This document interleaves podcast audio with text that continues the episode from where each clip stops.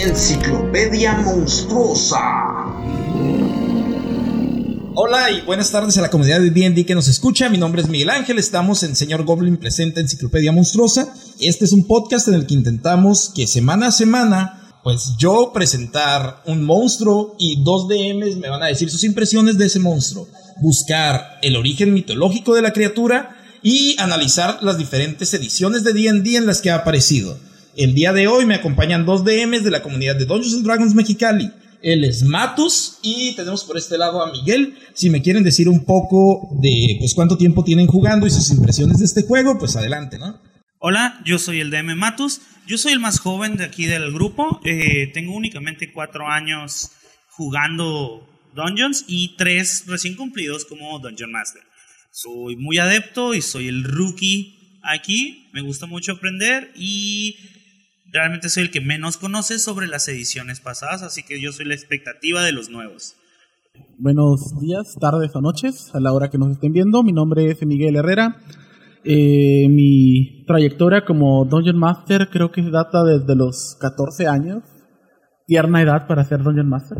Este, he jugado primera edición, segunda, tercera, cuarta y quinta edición.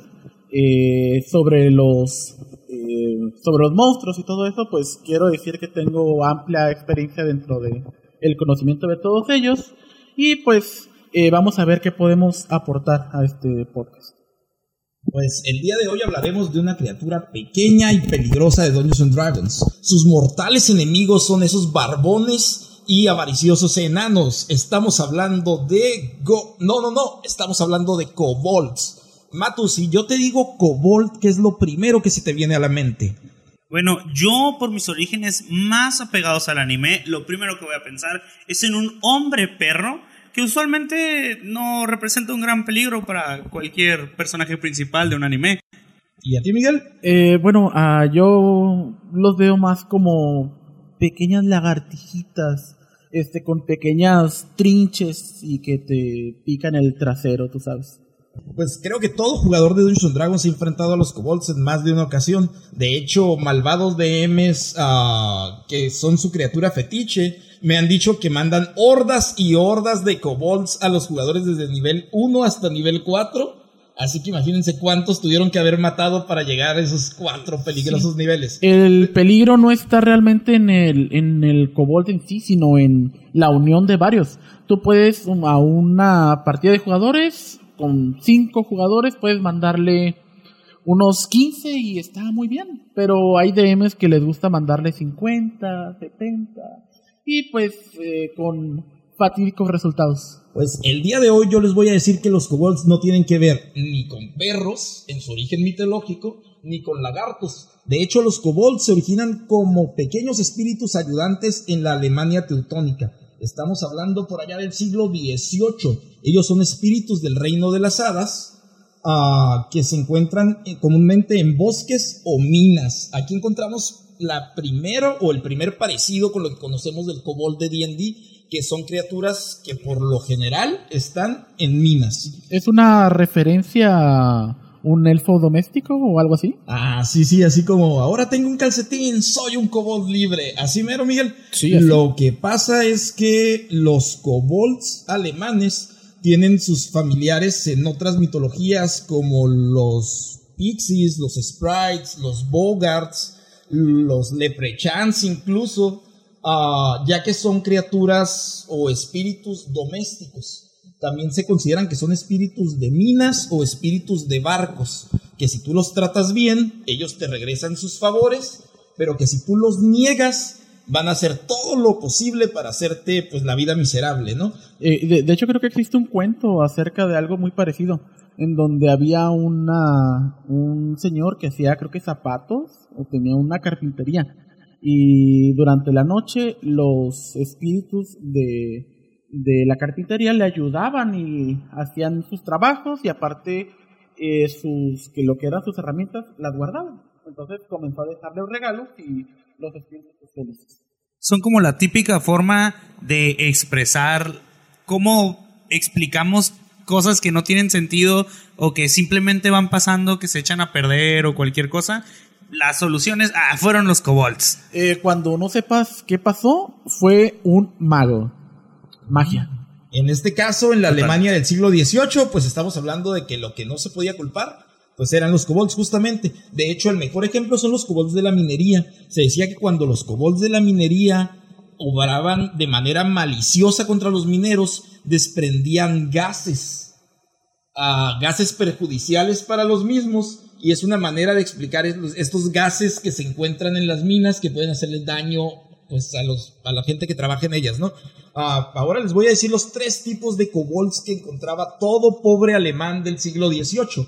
Los kobolds eran de tres tipos, como les mencioné. El primero es el kobold del hogar. Los kobolds del hogar podrían tener forma de duendes como tal, pequeños hombrecillos o mujercillas juguetonas, pero también podían ser espuma, podían tener una forma de una vela que se prendía por sí misma, y a la gente que les diera tributos u ofrendas y llamaran al kobold, lo amarraban al hogar y el kobold realizaba labores o te permitía que las labores que tú realizabas fueran pues beneficiosas para tu casa. Hay un ejemplo que dice que cuando tú mantenías contento a tu kobold, toda la leche que tú trabajaras se volvía mantequilla. Pero si tú llegabas a correr a tu kobold, a maldecir a tu kobold o a no prestarle atención, toda la leche se iba a volver agria. O cada vez que la leche que tú tuvieras se volviera agria, ibas a culpar a tu kobold. ¿Qué les parece? Wow, eh, wow, no sabía eso. Entonces tenemos al siguiente tipo de kobold, que es el kobold de la mina. Como ya les dije, los kobolds de mina eran pequeñas vocecillas o pequeñas criaturas que se podían transformar en otras cosas. Esta habilidad de metamorfo las encontramos en todos los tipos de kobold y que si los mineros les tenían un pequeño altar o los trataban bien, les iban a favorecer en el trabajo de, minería, pero si llegaban a renegar de ellos de nuevo, no sé cómo se reniegue de un kobold, me recuerda la escena de Henry y los Hendersons para los que estamos viejos, cuando le dicen al pie grande, vete, no te que... Matos está Sí, muy, muy joven. Ma- Matus es muy joven, no sabe eso. Activemos la máquina del tiempo. Por allá en los 80, Matus, había una serie que se llamaba Henry y los Henderson, donde un... Me vas a pagar el psicólogo, ¿eh? Ajá, donde un... Inocente pie grande era atropellado por una familia típica americana, parecida a Alf, donde un inocente extraterrestre era también con un accidente con una familia típica americana, pero aquí era un pie grande. pie grande, sí. Todos los que crecimos, treintones, cuarentones, así como andamos acá, mis servilletas y yo, Sí. recordamos con nostalgia una escena en la que quieren que el pie grande regrese con los pies grandes al bosque. De hecho, es una, es una referencia a Lassie, creo, ¿eh? Pero... Pues a mí me tocó ese. Eh, eh, Esa es aún una referencia aún más oscura. Sí, sí, referencias a las referencias. Entonces la familia le tira piedras y le dice que no lo quiere para que él vuelva con los suyos. Es algo así como la escena del chavo del 8 que lo Eh, corren por ladrón. Todavía. Eh, sigamos con el podcast, Ok, por favor. entonces yo no sé cómo renegabas de tu kobold, ¿no? Pero era una afrenta renegar de tu kobold. Eh, de hecho, es, es muy interesante, ¿no? Cómo el, el kobold te va a ayudar cuando estás en la mina y se vuelve un estado gaseoso cuando este, reniegas de él y mata a tu pajarito. Es como cuando te acostumbras a que, a que ya te tiene que hacer favores y no te hace favores. Y es como, eh, güey, suponías que me sacaras el oro. ¿Qué pedo? Sigamos con el podcast, por favor. Ok, y tenemos por último al kobold marino. Los kobolds marinos, como lo imaginarán, eran lo mismo que los de la mina, pero en el mar. Si estás a gusto con tu kobold, si lo tratas bien, si eres chévere con tu kobold, chévere palabra de gente mayor también para Matus. Sí, lo he escuchado, sí lo he escuchado. Ah, pues todo está bien, no va a haber tormentas, no te van a comer las sirenas, ah, vas a llegar a puerto, pero si llegas de nuevo a renegar de tu kobold, a negar a tu kobold o a no tenerle su pequeño altar, ah, puedes naufragar, te puedes enfermar, no por no consumir vitamina C, sino porque tu kobold está enojado Yo pensé que era el naranjas. escorbuto, pero Se robó tus naranjas. y, y te pueden pasar cosas muy malas. Pero físicamente, estos kobolds alemanes no se parecen en nada, en nada al kobold de Dungeons and Dragons. Más que son, pues, duendecillos, ¿no? Todos los jugadores que están empezando en quinta edición deben de tener bien presente la imagen del kobold como, como el pequeño lagarto con ínfulas de dragón, ¿no? O sea, pequeños lagartos con pecho descubierto que te van a morder los tobillos porque son pequeñitos. Pero los jugadores que empezamos en ediciones anteriores tenemos tal vez otra imagen en la cabeza del kobold. Así que ahora les voy a contar cómo estas criaturas alemanas llegan a nuestro juego que es Dungeons and Dragons. De hecho, los kobolds deberían de ser una gran amenaza para Aquiles. Imagínate sus pequeñas lancitas en sus talones. 50% de, de las tiradas van a ser hacia sus pies. Ah, entonces- Sí, hacia sus talones, sí. De las primeras apariciones o veces que se nombra al kobold de Dungeons and Dragons es en 1977 en la edición de D&D Basic de Holmes. Es esta edición que tiene un arte súper feo y por eso nadie quiso, dicen muchos, que es el primer set básico que encarga Gary Gygax a alguien, a un externo. En él tenemos una descripción que dice más o menos así. Kobolds. Estas malvadas criaturas parecidas a enanos que se asemejan más a los goblins. Parecidas a enanos, escuchamos bien, que se asemejan más a los goblins. Son menos poderosas que, que estos goblins, ¿no?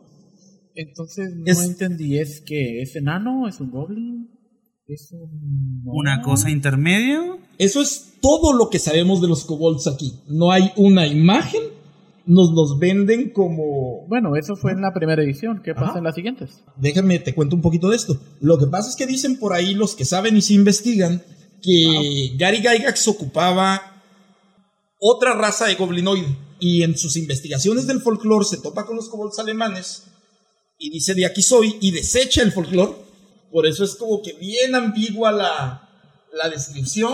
Vamos a decir que buscaba basurita para que tú enfrentaras a niveles bajos, ¿no? Y ahí entran estos kobolds. Estos kobolds que tienen una descripción ambigua, que se distinguen por ser menos poderosos que los goblins, parecidos a los enanos, más cercanos a los goblins y que tienen líderes que pelean como gnolls. Es todo lo que sabemos de ellos. Después pasamos a, las distintas ediciones de Dungeons Dragons, como dice Miguel, y les quiero mostrar estas imágenes que buscado para ustedes. Esta es la primera imagen de un kobold en impresa.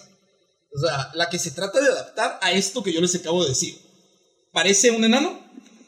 Yo siento que totalmente parece un goblin normal.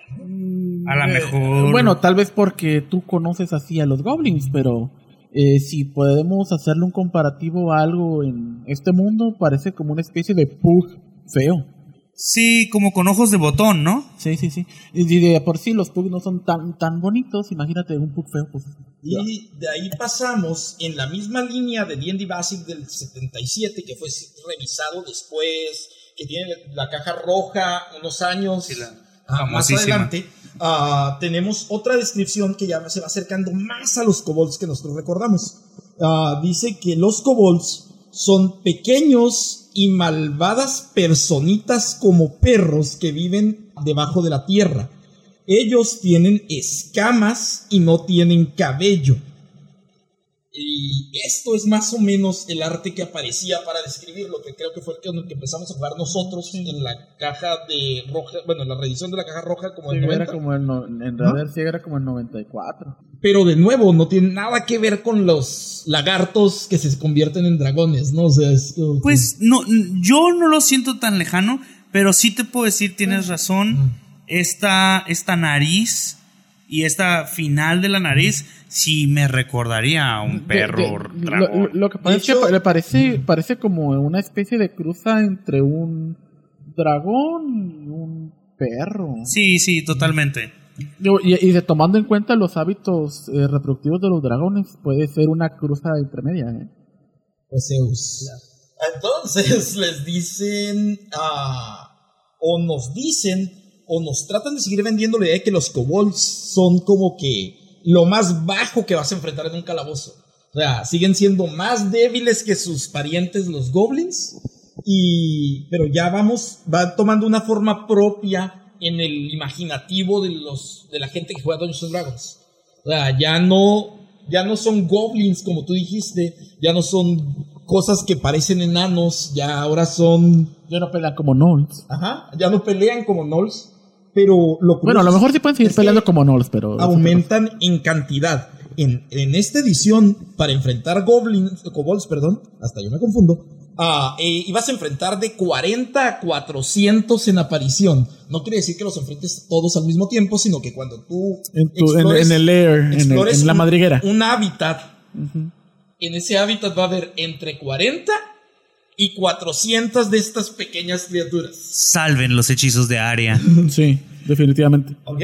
Y de ahí nos brincamos hasta los peligrosos 80s, donde la quema de brujas de Dungeons and Dragons estaba todo lo que daba y se publicó el famosísimo Monstruos Manual. El manual monstruoso, ya existía un Monster Manual que era para Advanced D&D en el que se maneja esta misma imagen que, que estábamos encontrando, pero cambia radicalmente con la segunda edición de D&D avanzado en los 80s, donde ya es a todo color, ah, donde las criaturas que nos presentan son un poco más amenazantes, con ese arte clásico de, de Advanced D&D Second Edition, y nos presentan este kobold que voy a poner en pantalla, si me están viendo en un video, o mis compañeros lo van a ver y yo se los describo si nos estás escuchando en el podcast. Es como una mezcla de una lagartija con un perrito, con bigotes como de chihuahua, con cuernitos, con oreja de gremlin y con un traje como de rumbera o de gitano. ¿Estoy describiéndolo mal? Sí, mira, yo te puedo decir que me parece que es como un humanoide cholo escuincle con cola como. Pues también como de cholo escuincle, así como, como de rata, pero con la piel. Pero sin perder la textura de la piel. Y tiene así pelos como escasos, largos. No son bigotes, son como barba de, de esos güeyes que no les crece como yo. Y se la dejan como un mes. Parece. Rata de dos patas. No sé, Pero está muy rara. La Pero descripción de rumbera es excelente. Sí, ¿eh? de Estamos hecho. de acuerdo en que se aleja completamente de lo que vimos en la edición anterior, ¿no? O sea, nos considera más como una especie de perrucho extraño. Y mucha gente le adjudica esto a la descripción y no al dibujo. Aquí vamos a entrar en un trasfondo en el que había una gran empresa que sacaba muchísimo material, así que el encargado no podía estar, ah, no podía estar atento a lo que a lo que pues se producía a veces y les voy a decir puntos de la descripción del kobold. El kobold dice que es una raza de pequeños humanoides cobarde que viven para luchar con otros demi-humanos por la comida eh, y el espacio. Los volvemos a ubicar en el underground, pero nos dice que tiene la peculiaridad de tener un olor a perro mojado. Tú sabes que los kobolds se acercan porque huelen como Ah, a perro perro, mojado. mojado. y que su dialecto es como si fueran unos chillidos de perro. Ellos ah, hablan su propio idioma y también hablan orc en goblin, pero con, con como si fueran ladridos de perro. O sea, Bueno, a, a- a lo mejor aquí el- la descripción está llevándolos a que los representen como perros. Entonces, a lo mejor aquí es el, el- el problema. Cuando tú le das a un artista una, una, una descripción para dibujar a un personaje, y si él no tiene una, una representación gráfica, en base a la cual sea su, eh, su, su historia, ¿no? Pero sí existía una representación gráfica. Dice, O sea- tú- no, el problema es tú sabes si el sujeto realmente la tenía. Dice, tú, tú le puedes dar un trabajo a alguien y le das tan solo la descripción en papel y él a lo mejor no tiene o no ha visto otro. Cuando tú te dices- a, tu- a ti te dicen, oye, dibújame un kobold, ¿cómo le haces? Para esto vamos a recurrir a la fuente más confiable y canónica de la persona que ha amado, odiado y querido Dungeons and Dragons, nuestro santo Gary Gygax. Ya Gary lo, Gygax- ya, ya lo, ya lo subimos como deidad al señor. Sí, Gary Gygax fue cuestionado a través de los años sobre esta transformación, y aún falta, ¿eh? porque todavía no se vuelven lagartos, sobre esta transformación del kobold. Le preguntaron incesantemente en las convenciones si los kobolds eran perros, si los kobolds eran lagartos, si los kobolds eran goblins, y si necesitábamos un kobold en Dungeons and Dragons. ¿Y ¿no? ¿Cuál era su parentesco con los dragones, no? Porque Ah, los, veo- los veo muy, Que muy no llegamos, no Eh, llegamos a esa no llegamos parte. a eso. Ah, ok, perdón. Gary Gygax dice en una pregunta que le hacen, por aquí tengo la información, le dicen que si en Advanced Dungeons and Dragons dice que la criatura se conceptualizó fiel a lo que él pensaba, y él dice que él pensaba a los kobolds como, huma- como humanoides, pero con una complexión verde por su hábitat boscoso y una piel áspera y escamosa a pesar de ser mamíferos. En otra declaración dijo que de los kobolds, kobolds alemanes de los que hablamos al comienzo, él solo tomó el nombre, El nombre. dice, y después lo adaptó a sus necesidades de un enemigo para Dungeons and Dragons. O sea, es, al contestarnos esto nos dice que nos olvidemos del folclore, ¿no? El kobold es una criatura nueva para las necesidades de, del jugador, para que los machaquen en hordas a niveles bajos y se olviden de ellos a niveles altos. Bueno, no, en, en grupitos a niveles bajos y en hordas a niveles medios, ¿no? Porque Bueno, pero o sea, a lo mejor bien pudo haber usado Goblin de todas maneras, pero dijo, ah, por mis santos... es que estaba buscando un nicho ¿Ganas? Para tener otro nombre. Sí, sí, sí, claro. Este, pero como digo, bien pudo haber usado Goblin, ¿no? Así que aquí tiene otra afirmación del señor Gygax que dice, para la mayoría de esas ilustraciones, el artista, el artista, perdón, ya me parezco ahí de los de dados, ah, el artista me preguntaba por la apariencia y me pasaba los bocetos iniciales para que les diera el visto bueno. Tristemente, dice, los preliminares de los kobolds jamás llegaron a mis manos. Es lo que se estaba diciendo hace rato. ¿no? Así que la imagen no es correcta. Estamos hablando del kobold rumbero. Ujú. Sí, sí, claro. De hecho, ese, ese manual es muy divertido por ciertas ilustraciones.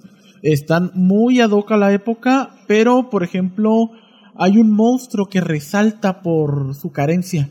Eh, ¿Sabes qué monstruo es, Matus? Yo creo que no sabes porque estás muy pequeño, pero a ver, dime. No, no, no tengo idea. Creo que nunca he visto ese manual más que las Eh, imágenes. Bueno, eh, es por eso que soy un Dungeon Master de nivel 20, mi querido Matus.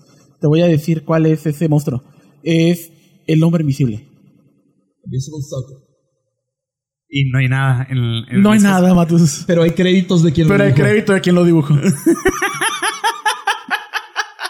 Eso fue otra cápsula de conocimiento inútil. Gracias. Ese vato era un buen artista y un buen empresario. Supo cobrar su trabajo. Sí, claro que sí. Y De hecho. aquí llevamos a un nombre importante en la historia de los kobolds. Dave Sutherland. Él fue el ilustrador responsable de nuestros pequeños perritos. ah, Ah, si y, son perritos entonces. Pues hasta antes de tercera edición, ya leímos que hay descripciones oficiales que dicen que son criaturas dog-like. Y ya leímos que huelen a perro mojado y ya vimos que se asemejan. Bueno, entonces, si huele a perro mojado, le hace como perro. Y no sé, tal vez sepa como perro, puede ser Es perro. un perro. Es, ¿Qué hizo Dave Sutherland para nuestro imaginario colectivo? Dice en una entrevista también nuestro señor Gygax que a Dave Sutherland y sus decisiones no consultadas con él les debemos tanto los kobolds perrunos y escamosos como los bugbears orejones, los trolls narigudos y los orcos con hocicos de cerdo. Tal vez para los jugadores nuevos, los, mi afirmación de que los orcos tengan hocicos de cerdo no sea correcta porque en las últimas ediciones los orcos de D&D son una representación fiel a las películas de Peter Jackson del Señor de los Anillos. Son a los orcos- son orcos orcos de Claro, mo- ma- monstruosos, verdosos, más parecidos a otras cosas. Pero mis amigos que nos escuchan, en los 80s y 90s, para todos los que jugamos D&D, los orcos tenían cabeza de cochito.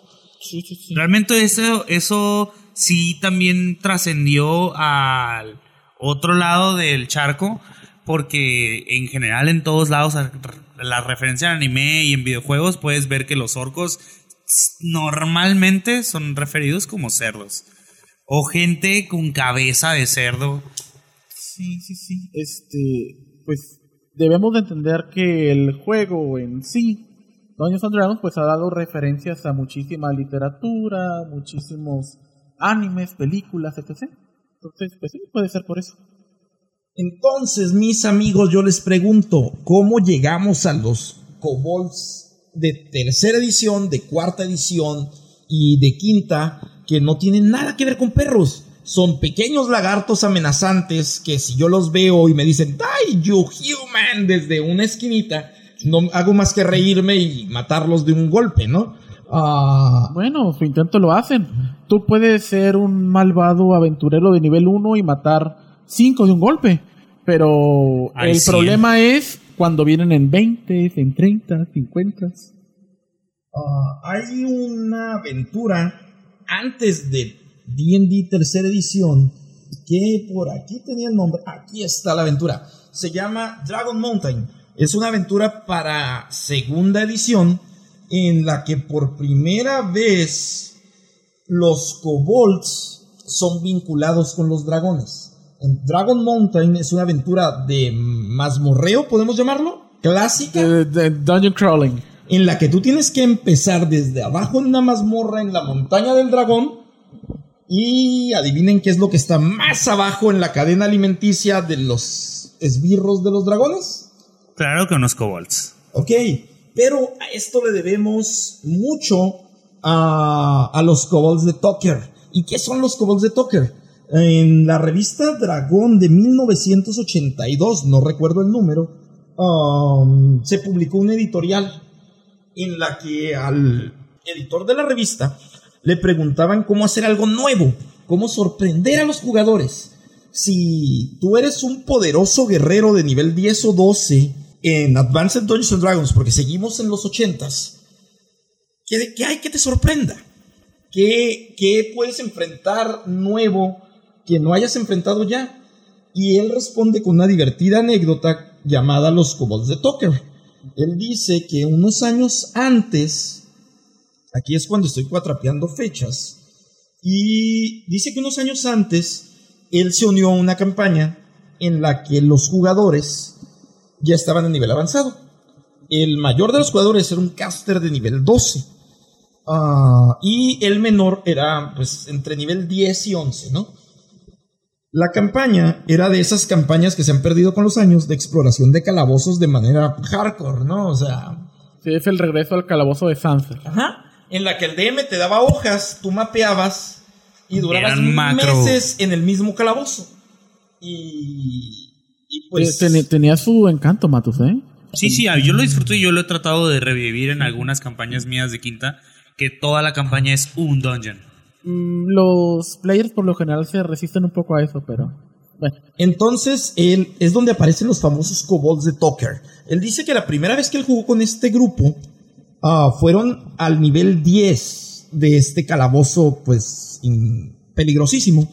Y en el nivel 1, lo, cuando iban avanzando, al llegar al elevador, bueno, tratando de llegar al elevador, los jugadores que ya habían estado con Tucker, que Ah, mira, la revista Dragón número 127, dice nuestro buen Miguel editor, que está ya sentadito. Ah, entonces, cuando iban a llegar, eh, empezaron a ponerse nerviosos, dice él. Y unos de ellos dice, oye, ¿no era aquí en este nivel que estaban esas cosas? Y pues él es el nuevo, ¿no? Dice, pues, ¿qué cosas? Los kobolds de Tucker. Kobolds organizados que habían retomado este calabozo que ellos limpiaron, habían hecho túneles por pequeñas mazmorras de 5x5. Recordemos que este podcast pues va para gente que ya juega Dungeons Dragons, ¿no? O sea, más pelear en pequeños espacios de 5x5 siempre ha sido el miedo del jugador. ¿Para dónde te haces? ¿Dónde fuego voleas? ¿Qué si te flanquean? ¿Qué va a Eh, pasar? eh, eh, especialmente en Advanced Dungeons and Dragons, porque tenías que tener Close Quarter Combat, si no era menos 4, menos 8 Ajá. a pegar. sí, Entonces, no, y, no podías aquí rebotar el Lightning Bolt. Sí, sí podías. Sí puedes. Pero te lo podían rebotar. Exactamente, te lo podían Entonces, rebotar. dice que estos kobolds habían preparado trampas en el calabozo y no solo eso, habían puesto aceite en, en los pasillos, en cuerdas para taparles el piso. Imagínate unas pequeñas criaturas salir de un hoyo, prender fuego y volverse a meter. Ah, ellos, como buenos aventureros de nivel alto, ya tenían seguidores, tenían mercenarios. Y estas pequeñas criaturas escurridizas mataron a la mitad de sus mercenarios antes de que llegaran al elevador. Eh, Sí, mira, eh, a lo mejor es una referencia un poco más fácil cuando lo ponemos en la cultura pop. Eh, ¿Alguno de ustedes vio Home Alone, mi pobre angelito? Claro. De- el- esos, esos, este, kobolds eran así, de hecho. Im- imagina un ejército de puros Macaulay De, de puros, sí, de puros, este, Macaulay Culkins, malvados. Pero sí, casual. Y no solo eso, sino que líderes bien organizados. Entonces ellos dicen que para cuando llegaron al ascensor, no solo les habían matado a la mitad de sus mercenarios, sino que un kobold listo había robado sus mulas con las que pensaban saquear ese calabozo. Ok, se quedaron sin recursos. No Sí. les quedó otra más que bajar al nivel 10 y desquitarse con esos demonios que eran poderosísimos monstruos convencionales de golpe, golpe, habilidad. ¿Ok? Ah, termina el editorial diciendo, pero, dicen, nuestros corazones sabíamos que tarde o temprano tendríamos que salir del calabozo y volver a enfrentar a los terribles kobolds de Toker. Tal vez suene exagerado, pero es una buena enseñanza para los DMs de cómo usar un monstruo que a nivel 10 o 12 tú ya no te esperas volver a encontrar. Yo tengo un jugador que se queja de que uno de mis grandes defectos como DM es que yo ya no los pongo a acampar a niveles altos. Que él quiere vengarse de los lobos que lo hicieron sufrir a niveles bajos, a niveles altos. Y este DM demostró que con unas ratitas, que es como mucha gente le dice a los kobolds, les dio la de su vida a estos jugadores. Ah, hay algo bien divertido que dice, le gritamos al hechicero, acábalos con tu magia. Y él respondió, solo tengo hechizos de Aria, ¿qué quieres? ¿Que los mate a ellos y a ustedes? ¿Sobreviven y sobreviven? Entonces, Bueno, mira, me ha pasado que, eh, y como experiencia personal, uno puede ser a lo mejor un bárbaro, este, nivel 15, con rage, con mucha constitución, fuerza, pero poco puedes hacer contra la suerte de esquivar 200 flechas de un kobold, de, de 20, 200 kobolds, cada uno tirando una flecha en un turno. Eh, de esos 200 flechas, a lo mejor alguna te. Entonces, les digo que se dice por ahí que los creadores de Dragon Mountain se inspiraron en estos kobolds de Toker para esta aventura, donde los kobolds dejaron de tener esa imagen de pequeña carne de cañón que estaba ahí para matarlo y se convirtieron en pequeños sádicos ponetrampas que verán la manera en la que no te tienen que enfrentar directamente. Son pequeños, tienen armas que no hacen tanto daño. Eso es algo que se ha mantenido en todas las ediciones. Un kobold siempre tiene de 1 a 4 de HP. Que era lo que tú decías de verlos tal vez en el anime como la basurita, como el que es siempre ha débil. sido algo que Ajá. es Tienen de 1 a destruible. 4 de HP. En algunas ediciones tienen hasta negativos al momento de golpearte con, con un arma. Ah, y sus daños van entre 1, 4, 1, 6. Y hablemos del terrible taco en segunda. Tienen taco 20. O sea, estamos hablando que, que para golpear a un guerrero decente ellos ocupan un 18 en el dado. O sea, pero como dice Miguel, en 200 tiradas de dados, Alguna tiene que caer. alguna tiene que ser el 18. Y tal vez los kobolds de Toker no ocupaban 200 tiradas. O sea, solo ocupaban que el guerrero pasara por el fuego y recibiera daño, obstaculizarse la pasada, disparar y esconderse, meterse en los túneles y infundir terror en los jugadores. Si algo no nos gusta como jugadores de D&D es no tener el control de lo que está ocurriendo.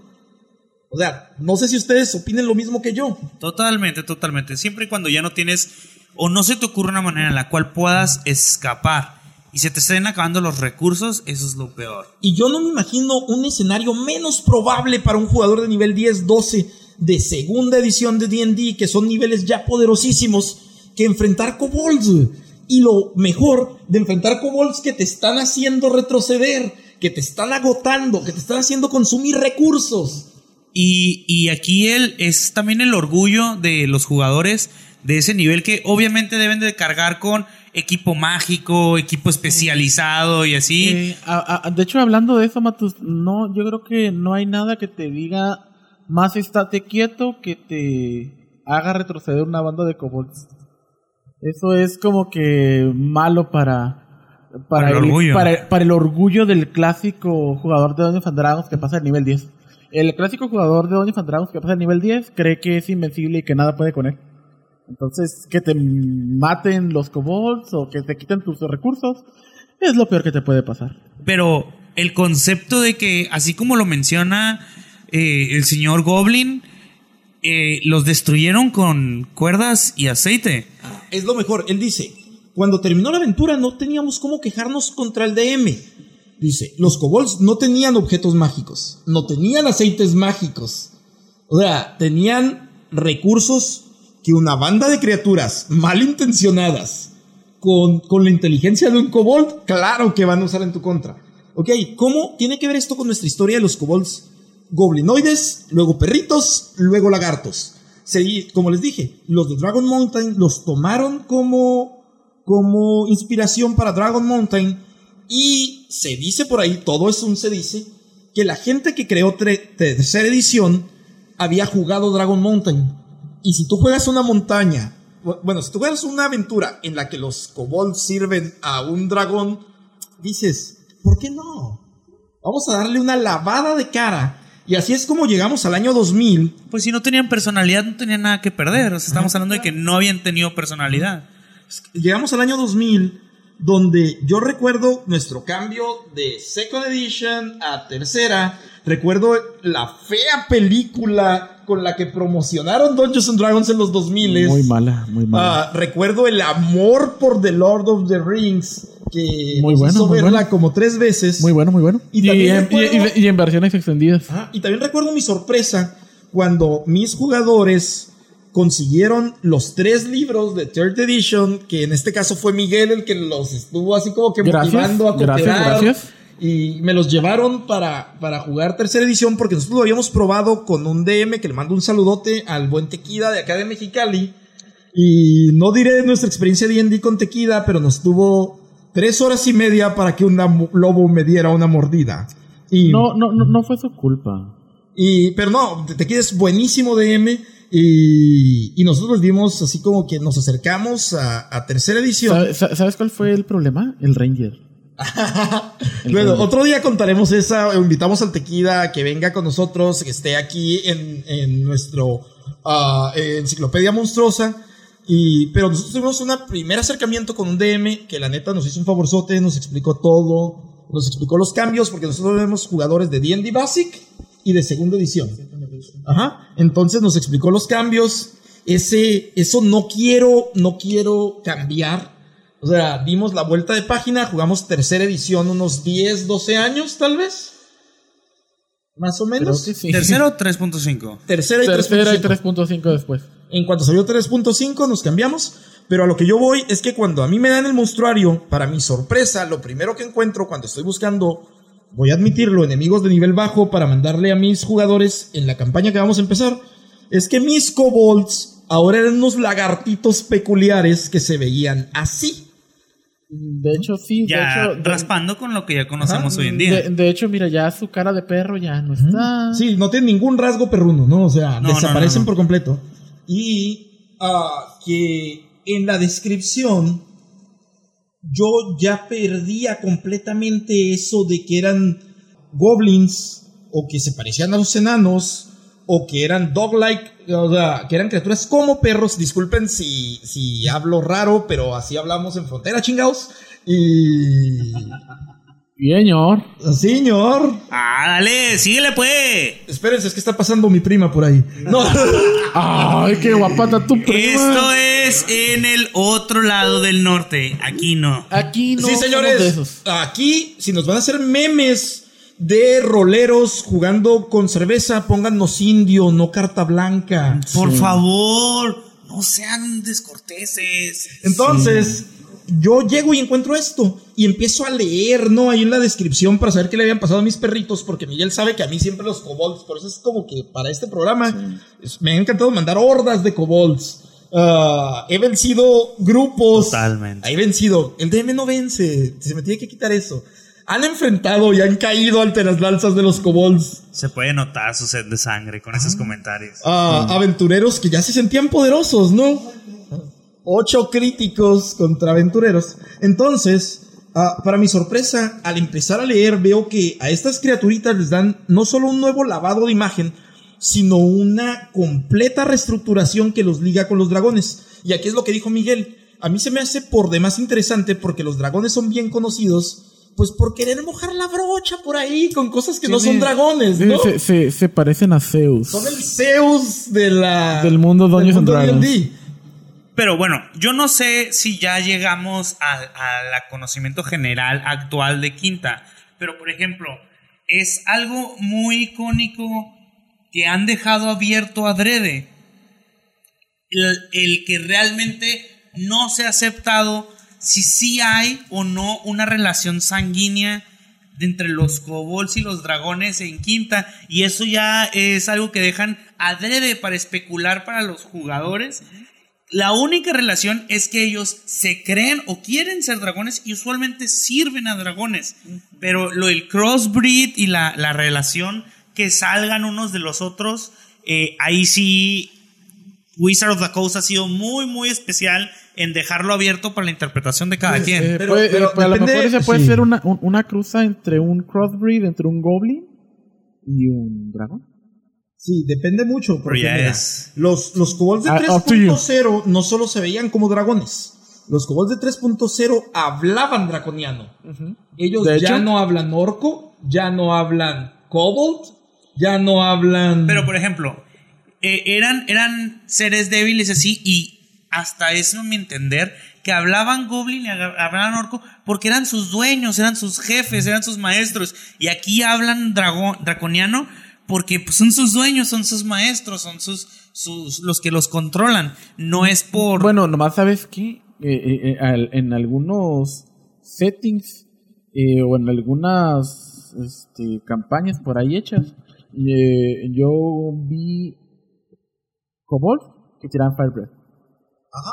De hecho, hay kobolds halagados, que siempre han habido, pero Sí, sí, en, sí. en 3.5, incluso, bueno, en tercera y 3.5 incluso se vinculan a un ritual para obtener estas alas, se convierten en un huevito, o sea... Sí, pero por ejemplo, ahí es una diferencia entre el lore de 3.5 y quinta, porque los Dragonborn son completamente diferentes su origen en 3.5 y quinta. Ah, sí, sí, sí. Igual tienen que hacer un proceso de formar su huevo y todo por eso, eso. Por eso estamos hablando de que cómo van cambiando los kobolds. Claro, claro. Por primera vez vemos kobolds ligados a dragones. Siempre ligados a dragones. Esclavos de dragones, siervos de dragones por gusto, como tú los quieras ver. Pero ya llegamos al kobold dragoncito.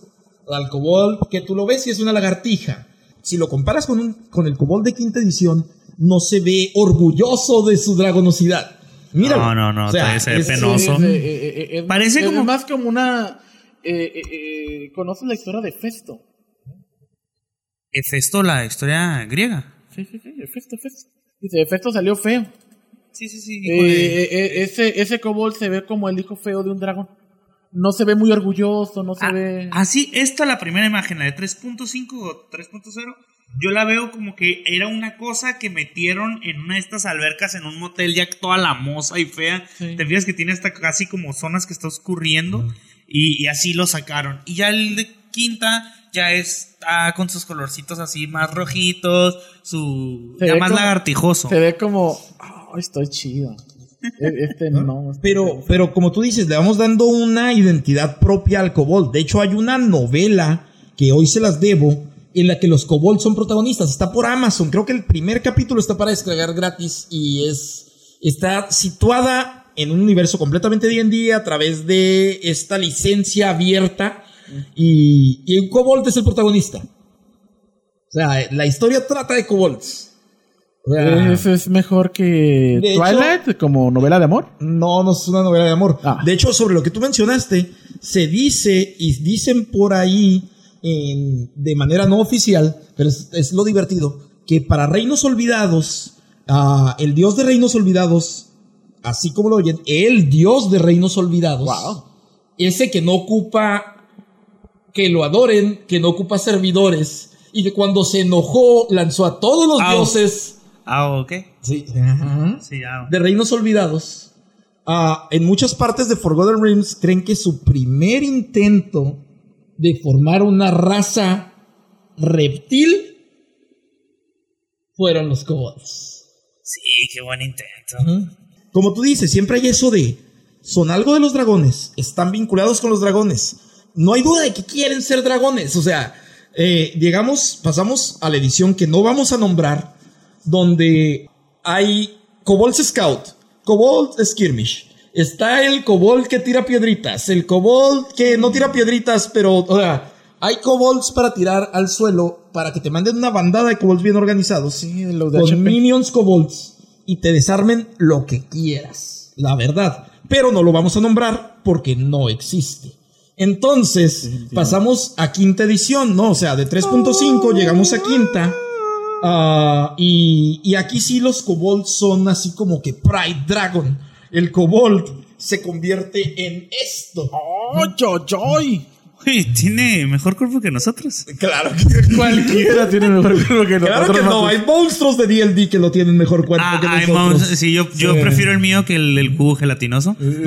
Obviamente, ¿no? Sí. Entonces, llegamos a Oye, los, qué macho, ¿eh? a los kobolds, a los kobolds vinculados con, con dragones, a, a los kobolds que sirven fielmente a los dragones. Qué bonito es el arte de Quinta. Eso Ah. es algo que dijo cualquier persona que le tocó su edición. Pero sí, está muy bonito el arte de Quinta. Ah, yo recuerdo cuando abrimos el arte de 3.0 y dijimos, wow, esto es la cúspide de la ilustración fantástica. Y Sí, seguramente... No era heavy metal, pero bueno. Seguramente alguien dijo lo mismo de segunda edición. Ah, si hablamos de arte, yo adoro el arte de, spell, de Spelljamming y de Planescape de Advanced Dungeons sé cuál es. Está hermoso. De hecho, al dibujante y el encargado lo acaban de contratar para que saque unas cartitas ahí para Magic the Gathering. Y te las van a vender a un precio bien duro porque si algo sabe Wizard of the Coast es llevarse nuestro dinero. Ah, pero ese es otro tema. Pero ahora yo les hago una pregunta.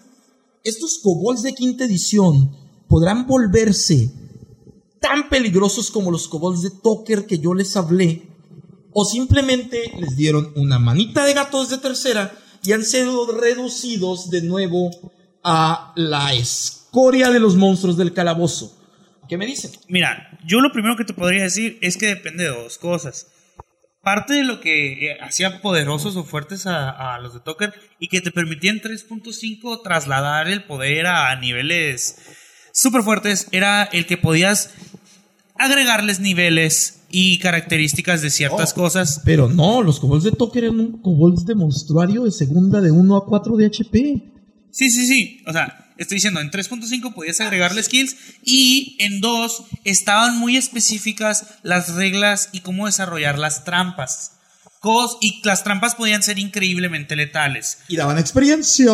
En cambio, en quinta, las trampas son algo más así como que ahí están, puedes ponerlas, pero así como que reglas bien puestas y maneras de desarrollarlas bien, yo creo que es uno de los retos más importantes de un DM.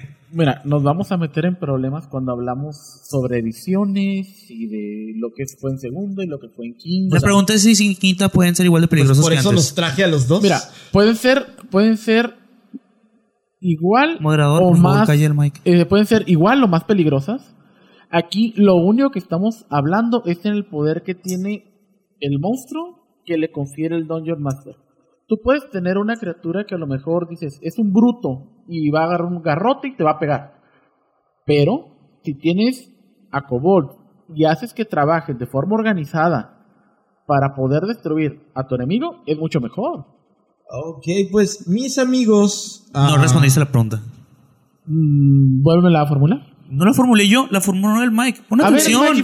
La- mi pregunta es si tú como DM que estás corriendo quinta edición en estos momentos, puedes darle la misma espectacularidad, ¡A digamos, huevo! Digo que sí. ah, y el mismo miedo a un jugador de nivel 10 a 12 de quinta edición como los Kobolds de Toca. La respuesta es sí, a lo mejor, este, a lo mejor no, no, no, no lo supiste eh, captar, mano. Pues chicos, esperemos y hacer una comunidad que vaya creciendo les pregunto a ustedes, ¿ustedes qué opinan? Esto es un foro, no solo vamos a exponer los monstruos, es para que la gente nos diga, ¿han tenido una experiencia como los kobolds de Toker? ¿Han tenido un monstruo que hayan dicho, eh, basurita, y de repente, total party wipeout? Todos cada se uno de murieron, ellos. todos. Entonces, ah, me los pueden responder, nos pues, estamos en contacto, nos pueden decir esto. También nos pueden decir qué otro monstruo quieren que hablemos de él. Hoy hablamos de los kobolds, no tan profundo como me gustaría, pero ya tenemos bastante tiempo hablando de ellos. Kobolds, segunda parte. No, no, con eso terminamos los kobolds. Pero ¿de qué quieren hablar? Ah, Hablamos de orcs, hablamos de monstruos que no se conocen tanto en D&D como los goblins con Y. Porque sí, hay goblins con Y en el universo de Dungeons and Dragons. Dungeons and Dragons tiene un imaginario de monstruos increíble en el que podemos... Ahí se tiene más monstruos que Pokémon. Sí, tiene más monstruos que Pokémon. Deberíamos hacer el Dungeon Rap. No, no es cierto. Ah, ya estamos divagando. Debe ser la hora en la que grabamos. Yo soy el señor Goblin. Me acompañan dos muy buenos DMs de aquí de Mexicali. Ah, no sé si estén abiertos a correr con gente nueva. Ah, no sé dónde los pueda encontrar la gente, si los sigue por internet. O si tienen algún proyecto propio del que quieran hablar.